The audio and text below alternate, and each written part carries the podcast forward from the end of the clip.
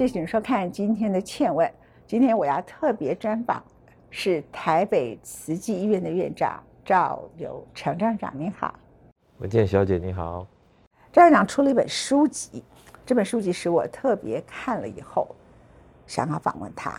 挺在疫浪的前线，出书的人很多，出书的院长也不少。但是为什么我特别要访问赵院长呢？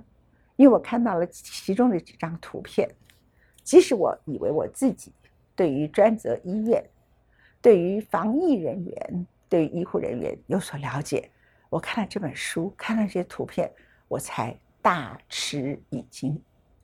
你知道？防疫医院不只是医护人员要穿着全部的防护衣，他们简直像太空一样，包得像肉粽一样，很辛苦的在隔离病房里头照顾病人。我最吃惊的一件事情就是，台湾现在很多人都很放心的一个疫苗叫做 B N T，B N T 当时是三大慈善团体捐献捐赠的，郭台铭、台积电以及慈济。慈济捐赠的是十二到十八岁哈的青少年的疫苗，在慈济的这一大笔钱里头，因为慈济本身本来并没有这个预算，您所领导的台北慈济医院也不是什么特别大的医院，像台大医院啊，实像什么大很大很大的医学中心那么大，你们就全部把你们的薪水，还有防疫奖金，总共捐出了七千多万元呐，那当时是什么样的一个心情？你们为什么的感觉不是觉得说，我们参加慈济，我们在慈济医院里头，而且慈济是二零二一年全台湾收容最多、收了收治最多病患的，最多因为 Delta 哈类似疾病的 COVID-19 的病患最多的医院，我们已经尽心又尽力了，怎么最后你们还要自己连疫苗都你们捐出你们的薪水，以及你们的防疫奖金，把它拿来？买疫苗给台湾的老百姓。其实呃，在那个时候，大家觉得是本分事了，因为也许大家还记得那时候疫苗非常的珍贵，有钱都买不到。我们也有亲人，可是他那时候要按照年纪是要排队嘛，特别是小朋友也没有疫苗，所以大家是觉得如果有的话，真的是一个应该大家一起努力来促成这件事。那因为慈济，它就是个慈善团体啊。那我们就是想能够尽一点点力气，所以在那个时候防疫奖金来的时候呢，我就跟很多医护同仁讲说，这个也是多的嘛，哈，我们有薪水嘛，有多的，如果不反对的话，我们要照册，他本来就是规定要给谁给谁哈。这防疫奖金是谁发的？呃，卫福部发的。嗯，指挥但他有规定，我们好像院方是代收转付，那另外有一笔是给医院，医院有全责可以分的。我就跟一些同仁分享，大家都觉得蛮认同的，所以就力量大嘛，就是防疫奖金来了，也是奖金嘛，奖金就是多的，所以大家觉得都认同院长的想法。不过我好几次有人提到这，我都要提一件事。我最感动的不是我们的医师啊、主任啊，还是谁这样，因为有一个清洁工，那个是协力厂商，就是一个清洁公司的。在那个时候啊，专责病房你找清洁工很困难的，他不是真的没办法，他不要来做这工作。所以我在书里有写，很多清洁工是我们护理师做的，他自己去清洁啊，他觉得最保险。清洁人员来的年纪都很大，连防疫的衣服都穿不好。但是有这么一个女女士啊，她听到医生护士在讲这个募款的事，她是个清洁工。她是清洁工，她上大夜班的，我们从来没见过这个人。她每天大夜班来，那我们的这些人我们也分的，她分了两两万五千两百块，他全数，他全数拿来，我们人文试捐。大家觉得说，哎呀，你你可以不需要做到这样子，因为他一个月薪水可能才三万块啊，所以两万五千两百块，大家好说歹说啊，就收了他的两万块，另外五千多块请他还是留下。但是我对这个事很感动，所以医护虽然有做，但是我每次记得的是这个，因为他，呃，叫做比例原则。我觉得我我很感动，像这样的人。其实我想，台湾社会很多很多善心的人啊，像慈济那五六十亿的这个经费，也是很多很多的企业家，还有啊五毛钱一块钱的这样子，都是大家善的力量，所以我们也是其中的一份子而已。我觉得这个部分，大家觉得是本分事了。我看到了您这本书里头有一张照片，我好吃惊啊！就是你们照顾一个病人，我以为那个人是病危了，发生了什么事情？你们是好几个医护人员都穿着防护衣帮他翻身，可是这只是一个很简单的医疗工作，因为你帮他翻身呢，不是因为他呼吸要停止了，赶快进行急救，不是，就是你每天要做基本治疗，你就要做这个动作。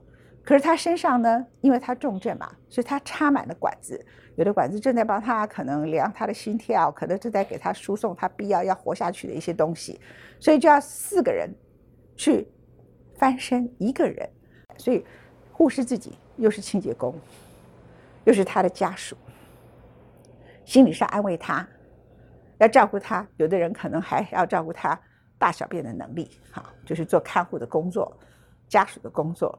喂食他，然后如果那个人呕吐出来，就吐在他身上，然后同时随便一个简单的医疗，就四五个人全部都要来帮忙，那到底有多辛苦啊？在专责医院里头，你可不可以形容给我们听啊？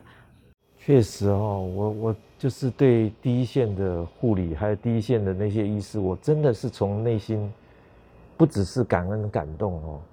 刚刚您提的这样的案例呢，它是比较重症，它有插管，还有很多的管路。那为什么要翻身呢？是因为那时候有一个叫做俯卧治疗哈，他趴的姿势呢，对这个肺的换气啊会有帮忙。嗯，所以他每一两个小时就要翻。那我们的护理师啊，大概四五十公斤啊，我们那些因为那时候体重重的会重症比较多嘛，嗯，一百四十几公斤啊，所以他们翻的腰酸背痛，有时候翻过去哦，哎呦氧气掉了，又赶快翻过来。所以其实汗流浃背啊，那也没有别的亲人，他们做这个事就是把这病人当成自己的亲人在照顾。嗯嗯嗯，他们从来不觉得这是一件很困扰，或者是很劳累，或者是为什么要冒着生命的危险。所以大家可能是一个呃职业的天职吧，或者是我们是佛教医院嘛，就是观世音菩萨闻声救苦啊，他很苦难。我们能够的人就尽量帮助他。我能做的事情，就是把我们开刀房有一些壮丁啊，那时候我们都降载，不是紧急手术，我们都降载，所以那开刀房的壮丁，我就请他们来帮忙翻这些病人。那护理师就好感动啊，说啊院长你好棒啊，你请壮丁来帮我们翻这个。其实他不知道，我看到那个照片传出来的时候，我跟你一样。这些就像小妹妹还是像女儿一样，在第一线冒着生命的危险这么努力，就是抢救每一个人。没有照片哦，外人是不理解医护同仁在第一线他所做的。我们都觉得是本分事，但是其他人看到的时候，都跟您一样说非常的感动。你们在二零二一年的五月到八月，去年疫情最高峰的时候。所照顾的确诊病人是全国第一，哈。可是我们知道台北慈济医院并不是全国最大的医院，这样。那你可以做到全国第一，我想就是来了就收，这是一个。但是其他院也不是不收，但是那个时刻我们都有记忆，很多病人因为医院没有病床，就一直转诊，转过来转过去，转过来转过去，那。台北慈济医院呢，所以有能力收最多病人，还是有一种很特别的慈济精神。慈济精神有两个，除了要照顾所有的人之外，效率。慈济有一个精神叫效率。您创造了一个奇迹，你用最短的时间里头，大幅扩充专责病房。这个麻烦赵院长介绍一下。这个故事要从前年说起。前年那时候台湾没有几个案例，嗯，那时候要。你有这个出国的历史，你有旅游的历史，你有家族群聚的历史，等等等等，你才是危险的人。嗯，因为台湾很少嘛，那时候社区没有嘛。就有一天呐，我们意外发现有一个老先生，他都没有出过国，他每天还要用腹腔啊透析洗肾。嗯，在我们医院住了十四天，住了三个床位，换了三个床位。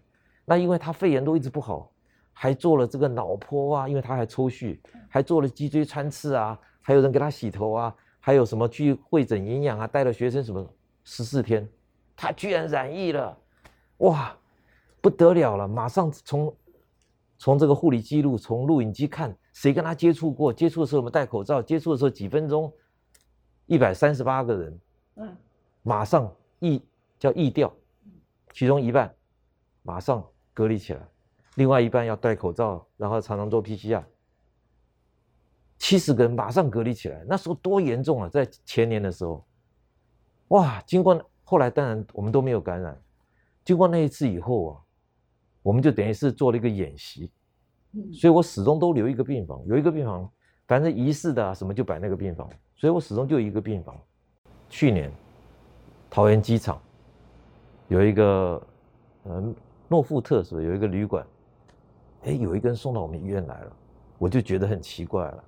那时候桃园之前先有嘛，那都是可能是布利桃园医院在承担。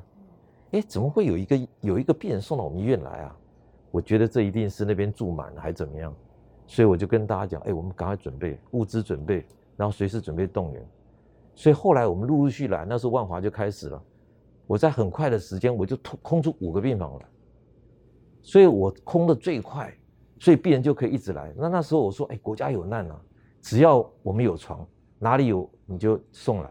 那时候幺幺九都要打电话，打一片都说没床，打了没有床，手机上都是群主，大家在求救。那只要有我们就收有收，所以才会收到最多啊。加护病房、普通病房，我只要能够的，我就开开来收。啊，很多医院也许啊，他的急诊室啊。跟上面的加护病房中间可能有，就是有一点障碍哈。我那时候有一个策略，因为急诊室塞几个你就完蛋了，嗯，又怕传染，然后又要隔离，那个又没什么位置，所以我有一个策略，他来了之后，只要不是要立刻急救的，马上就到病房去。我在急诊室待最短的时间，我把上面变成整个大的一个，呃，抢救或者检查或者一个区域，所以急诊室不会拥塞。你规定他在急诊室只能待多久？马上 check 出来。我们叫做，我们有一个发明一个名字叫直接进入，叫植入。他如果是只要照张，呃，我就确认了，他只要没有危险我就上来，因为楼上都可以照 X 光了。你在楼下，他又要照照顾本来急诊的病人，要照顾这个病人，很多医院这样子就到处感染。所以我在去年，你就你就把这两个病分开。我收了九百零六个病人哦，我们医院没有感染呢，我们医院没有员工感染，没有院内感染，这个是比较难的，但是我们去年做到了。这件事情我一直觉得啊，是龙天护法保佑的，因为大家应该也都很小很小心。可是有多少医院院内感染，有多少医院员工感染，我们没有一个都没有。嗯嗯嗯，一不小心就会。可是这里头跟他在急诊室里头啊，真是很重要。其实美国常常对 Omicron two 跟 Omicron BA five 有一个观念，这是我觉得我们今天特别想做这一集的节目的原因。这里头有一个核心两个字，叫做自私啊。那大家听到我讲这两个字，说文清你为什么在谈访问赵院长谈这么多善良的事情里头丢出两个字叫做自私？我常常跟很多人说，不要觉得这句话是在骂谁。自私是大多数人的本性。人只有意识到你自己的本性是自私的，你才可以让自己变成一个不自私的人。院长，你同意吗？我同意。我得病了，我新冠一号，我不要紧啊，这就是自私。或者我身体很强，我没关系，我戴口罩我很不方便，那了不起我就得病嘛。那得了病，我就清冠一号，我没有关系。这就是我讲的自私。现在不戴口罩的人，比随地吐痰的人还要没有文明。你不要觉得你高尚，你什么个人戴了不舒服，你自己怎么样？人家口中很多痰不吐出来也很不舒服啊！啊，这是第一点。第二点呢，就是还是有很多病人，他有就医的人权。这些人是心脏病患者，他可能突然脑溢血，他可能出了车祸，他可能是个老人，突然摔了髋关节断断裂了骨折，他可能得了盲肠炎很小的病，他需要到医院去就医，结果被你们这些得了 Omicron 的人，因为不小心挤满了整个急诊室，他们被你传染。我要恢复吃饭的，我要去聚餐呐，I want a happy party 呀，Your party is 别人可能比你人数少的 funeral，所以我才讲说。这是自私，好，我用了这两个字。那美国当时其实很注意 Omicron，它的核心就是不可以让医疗瘫痪。所以您自己对这一波 BA.5 的准备是什么？请教赵院长。我想这样，我首先啊要代表医界感恩你，因为你是啊大家很尊敬的意见领袖。你刚才讲的那个呼吁，我非常的赞成，因为我常常跟同仁讲，我们尽量啊从我们自己做起。因为你保护你自己，就是保护你的家人，而且保留你做工作的能力。那我们的病人也一样，就是您用了很精简“自私”这个字哦，因为你不会怎么样，可是你会害别人怎么样？这个这两个字很精准的讲出这个这个情势啊！哦，其实大家也不要抱着侥幸的心理，因为得了 COVID 以后，后面会怎么样，你不清楚。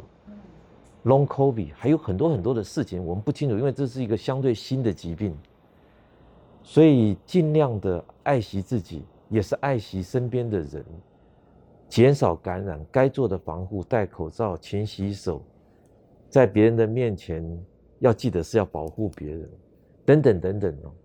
我想就是我面对这个感染力更强疾病的最好的良药。至于其他的，不管是清冠一号啦。啊，还有什么药啊？这样这样这样，我觉得勤洗手和做好防护是最重要，还有一个安全距离最重要。其实我们在去年院内没有感染这个之前呢，我们发表了一个文章在台湾的内科医学杂志上，就是说你不要看戴口罩、保持一个安全距离和勤洗手，好像这呃老生常谈嘛，但是那个是一个很重要的啊，可以说是尊重别人或者保护自己。最重要的一个基本的方法，所以我想面对新的感染力更强的，大家要很戒慎。这个不是不是一个小问题啊！我到现在还没看到这个疫情的要解决的这个曙光，我都觉得还没有看到。所以其实我们在第一线，我我是很戒慎。我们的这个防疫会议啊，我们到现在都还没敢停止。其实昨天下午新北市又召开了一个紧急的会议。因为新北的疫情又有点起，一开始都起来，对对。台北市也是，其实荣总告诉我，他们的传染指数已经到了六，对，这比前一阵子差不多增加了三倍，是，差不多嘛，是。所以我们台湾大家说，差不多九月中会进入高峰期，这是一个观念，因为当时不知道是谁发明的，叫什么“无敌小星星”，他就安慰了很多确诊者，你确诊了，你会群体免疫，我们所有的人都不会有病，然后你呢？You're lucky, you got a star, twinkle twinkle little star。然后你就会变成将来百毒不侵。之后，我觉得是罗毅军很负责任的在指挥中心公开说，这个所谓的无敌小星星，它对于病毒的你身上产生的抗体大概只有三个月，而且到第三个月。就开始衰败 （decline），就开始慢慢下滑，它的抗体就开始减少，所以你就要小心，所以你可能会二次确诊。他很负责任的说了这个话，就把之前疫情最高峰，然后有一些台湾，我其实是难过的说这个话，我不是想要批评，可是对我来讲是很沉重而难过的，是院士级的人说会有群体免疫。全世界没有人敢说的，有院士级的人会说：“哎，这个无敌小星星，那主要群体免疫这四个字。”那后来呢？台大公共卫生系的某些教授，很可能他也看清楚了，这个是最高权力者希望的大方向，也都跟着说了这些话。那我常常讲说，一个国家搞到专家必须要说谎，那已经比民主威权问题还要严重。那我非常感谢罗毅军，他最后很勇敢的在指挥中心里头说出了最高权力者当时定调但并不爱听的话，可是才是真正对最高权力者有好处，因为他要统治是大多数的老百姓，对保护老百姓里头的身体里头、心里头非常重要的一些谈话。那现在大他们开始说了，九月中旬会是高峰，为什么？因为我们五月初的时候是疫情高峰嘛，所以三个月下来就是八月中，所以我们现在开始就看到了传染指数上升，就果然是开始下滑，然后 BA.5 有一些进来，那大家说你为什么边境还要管制呢？其实边境管制的目的就是怕 BA.5 进来太多，所以我才说你们是挺在疫浪的前线，这句话当之无愧。所以你就说你其实是戒慎恐惧。然后指挥中心说九月中很可能还会提早，对吧？尤其是一开学嘛。您的看法？我想，我想要这样讲呢，因为大家应该都很努力哦。从指挥中心所，我觉得所有人都很努力。那看这个问题的角度不太一样。比方说，公共卫生学家他是看大数的，但是医生是看那个有病的。我们看到运气不好的，或者是最脆弱的那那些人，他就在在你面前死。就是死在你的面前，所以我们会非常紧张、非常戒慎。公共卫生学家看大数，看整个趋势。另外，啊，政府的主管他可能要安定人心呐。那另外有些开放是为了经济的问题啊、旅游的问题啊，其实真的蛮复杂的。我觉得大家都要抱着互相感恩的心呐。因为在他的角度上，可能他也用心做了最大的解读，或者是最大的尽力。啊，我还是说我很感恩您今天登高一呼的呼吁。我觉得每一个人都要尽自己的责任，保护好自己，其实是保护好你的亲人，保护好你的家庭，保护好你最爱的人等等。每一个人都能够做好该有的防疫的措施。假设。可以的话，应该是接种疫苗，然后啊，应该是要虔诚的祈祷，因为我是佛教徒啊。我们都说要多吃素食，因为我也发表了一篇文章，吃素食啊，重症会减少，等等等等啊。我想每一个人都要尽他最大的努力来保护这个社会。您刚才谈的很重要的就是说，因为我不知道，我们不是要来争执谁对谁错哈，就是以前的哪一些人对，哪些人错。其实上一波五月、四月感染的人，到了八九月，他抗体就下降，他可能会二次确诊。是，那二次确诊可能还是原来的病 Omicron two，只是它会比较轻微。如果是碰到 BA five，有的人是还是重症，有的人会比较轻微，每个人情况不一样，是这样，是不是？是。你跟大家解释，现在我们很多人其实不了解这个。总而言之呢，从前面几年的经验。有接种预防针的，你都是轻一点；另外，你本身有病的，你体重过重的，你有糖尿病的，你本来有洗肾的，等等等等，你就是会比较重。那有少数像像今年我们碰到有少数的儿童，他中枢神经会受侵犯，你事先不知道谁会，他本来活蹦乱跳的，所以我们对一个新的不是那么了解的病毒，大家要非常的戒慎，就是要抱着戒慎虔诚的心呢。保护自己也是保护旁边的人。您刚刚提到说，很多人以为说他这次过了十天病就好了，可是事实上，我们对于肠冠病还有接受疫苗的后遗症这两个事情，因为这是一个很新的病，其实都不够了解。那尤其是肠冠病哈，那最近研究才慢慢出来，那每个人都常说我脑雾了。对对，最常讲的话就是我脑雾了。是。那有的人说，呃。过了半年之后，有一个报告，医学报告说有一个病人，过了半年之后，还在他的肠胃里头找到了 COVID-19 的病毒。是。那有的人是病都好了，过几个月之后肠胃出血这样子啊。那这些都是虽然都是几个 case 而已，可是你的意思是说，这么多人得病，到底长期这个病对一个人的基因的影响是什么？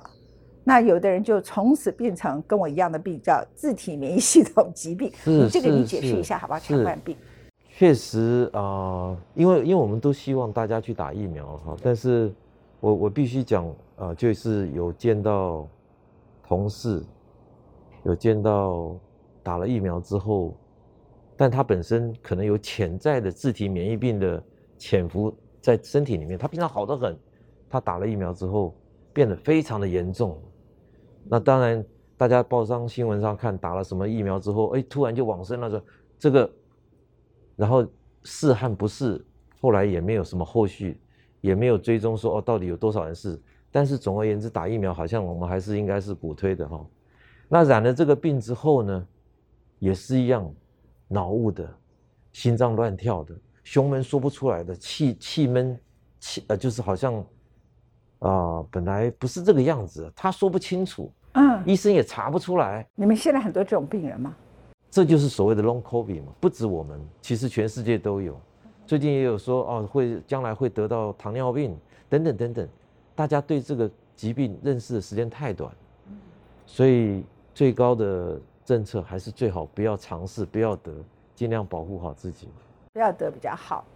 那最后我请教一下赵院长哈，就说你怎么支撑自己？二零二零、二零二一，我觉得很多人呢，光是不能出去旅游就呱呱叫，那这个呱叫很合理。我也觉得我被关起来，啊感觉坐牢。可是他们却是站在第一线上，随时很可能把自己的命赔上，或者自己也染疫，自己就是至少每天的我们讲说生活品质简直是糟到透顶的一种职业状态。然后他们的薪水，尤其是护理人员，一点都不高。你怎么去鼓励他们？谢谢你，应该算是替医护人员加油打气了哈。去年的压力非常的大，因为以我们这个年纪啊，都是经过 SARS 的。去年大家对这个病还没有那么理解，而且那时候还是死了不少人，什么快乐缺氧啊，他死了才被诊断呢，大家才打一针。那个时候我非常大的压力，因为我觉得是我们职责所在。我跟大家说，匹夫有责，大家要上第一线。其实我压力很大，我甚至做噩梦，梦见有护理人员染疫了，我我知道怎么对要对他的父母交代。但还好龙天护法，大家就是度过了去年那个最困难的时候。今年传染力非常的强，当第一个护理师啊，他感染的时候，他非常的内疚啊，因为我们医院破纪录了。今年他感染了，他本来是加护病房的，他去我我们筛检站，每天在那边筛检，很很努力的一个护理师，他很抱歉，我感我染疫了啊，他不是觉得恨，是觉得抱歉。没有，他第一个他染疫，他很抱歉，因为我们医院过去大家都讲啊，我们很很棒啊。第二个，他说他要被隔离了，他有好几天他不能出来，所以我觉得也许是啊，大家觉得这就是天职啊，觉得在每天这样工作有帮忙一些事情，有帮忙防防止一些事情，或者有帮忙啊救了一些病人，或者陪伴了等等等等，大家反而没有那个呃叫什么闲闲的忧郁吧？哈，我这个形容不太对了。大家只想陪伴这些病人走过那个那个死亡的幽谷啊。那我们回家，他们都没想到自己。他们有的时候，爸妈会问他：“你怎么不是每天都很晚才打电话给我？八九点晚上才打，你怎么现在五点打电话给我？”因为他们被隔离了，他染疫被隔离，他就赶快好像在宿舍还是在哪里，每天换地方，他不敢跟家里人讲他染疫了。所以，我我是很感很感恩、很感动。我跟我一起合作这些伙伴们，他们没有任何的抱怨。我偶尔我偶尔看到有一些院所有人去抗议这个那抗议那个，我很感恩我的同仁很支持我，因为呃，也许我们在佛教医院上人有开示吧，大家都是白衣大士啊，都是要救人的，也许他们耳濡目染，有把这个精神摆在心里。看不到尽头啊！大家其实天天有在忙的时候，有在苦在忙的时候，反而不好像不太有心情去叫做什么埋怨，哎，没有自我哀叹，哎，没有这种自我怜惜啊！哎，怎么这样呢？忙都来不及了，不会吸干。所以我们所有的人如果有在哀叹埋怨的，我不要说你们不对，这是人性。我常常讲，我可以理解。你只要想到这些医护人员，你就不会埋怨，对不对？是的，我我我在这里，特别是要向我们护理师哦，全台湾的护理师致最深的敬意。我想每个医院的护理师应该都这样，因为在有一段时间呢，安养中心很多的长辈送到医院来，特别是去年不可以有人陪伴的，要抱他们去上厕所，拉肚子要用温水帮他们洗肛门，要帮他们翻身，要帮他们洗头发、剪头发、吹头发，这都不是规定的，是他们亲自自己要做的。有的老人家失智，他突然来这个地方，他不知道是地狱还是哪里啊，都穿的那个像太空人一样，骂脏话、吐口水，然后拿条根就是要把门撬开要逃走，钻到床底下去，都是我们护理师用最大的爱心陪伴，陪他们讲话。我看到这里的书里头说有一个人得了恐慌症，是你们想出一个方法治疗他恐慌症？要问他的家人说，或者问安养中心说，平常这个老太太你们是怎么照顾的啊？其中有这么一个，他就撬门想要逃出去，结果他的家人说，哦，他只要旁边有一个人坐着哦，不要讲话，有一个人坐着他就他就安静了。但是我们要派谁在里面坐着啊？没有办法。因为那是专责隔离病房嘛。对，后来我们那个护理长就拿那个隔离衣啊，里面弄气球，吹了一个做了一个假人，吹吹了一个气球人呐、然后弄得还画了眼睛什么，还戴了口罩，跟那个很像，坐在那里，哎，他就安静了。后来人家进去，那个老太太还说，哎，他跟你们长得很像啊。但那个气球过几天会，消掉。哎，那大家打气的时候他还来帮忙啊。哎呀，这个这个是太这个可爱的故事太可爱了，真的。这个护理长当然是很有智慧了，但是他的家人看到我们这样照顾老太太啊，因为我们都用手机传给家人，他们很感动，我我是他家人会哭出来。很感动。其实你干脆每个病人来都给他一个狗熊在旁边算了。我们曾经买了一个小兔子，呃，玩偶，可是那没用，大概太小了，要弄一个比较像的。大一点点的，让他觉得有陪伴的感觉，然后也给他穿防护衣。对对对他跟你们长得很像，对，这样不用，还在那边自己也跟着踩踩踩气，这真的太可爱，可是好温暖的故事啊，好小的故事。谢谢您今天跟我们分享当时抗疫的过程，没有尽头，是你我们所有一般的人共同痛苦。对医护人员来讲，他们不说没有尽头，他们知道责任又要来了，他们也不会说苦难又要来了，他们说我该尽的天职，我要再扛起来，对不对？态度不一样，的感觉不同。你付出了一点点，你改变了一个无助的、即将走的一个老人他晚年的处境。所以，我们今天从赵院长那里听到好几个小故事。这个世界啊，其实就是往往这些小人物跟这些伟大的小故事串联着，使我们觉得这个世界仍有美丽之处，仍有温暖之处，而且必要的时候，我们的文明可以往前走。非常谢谢赵院长今天接受我们的访问，感激再感激，好吗？谢谢，感恩你。感恩感恩。嗯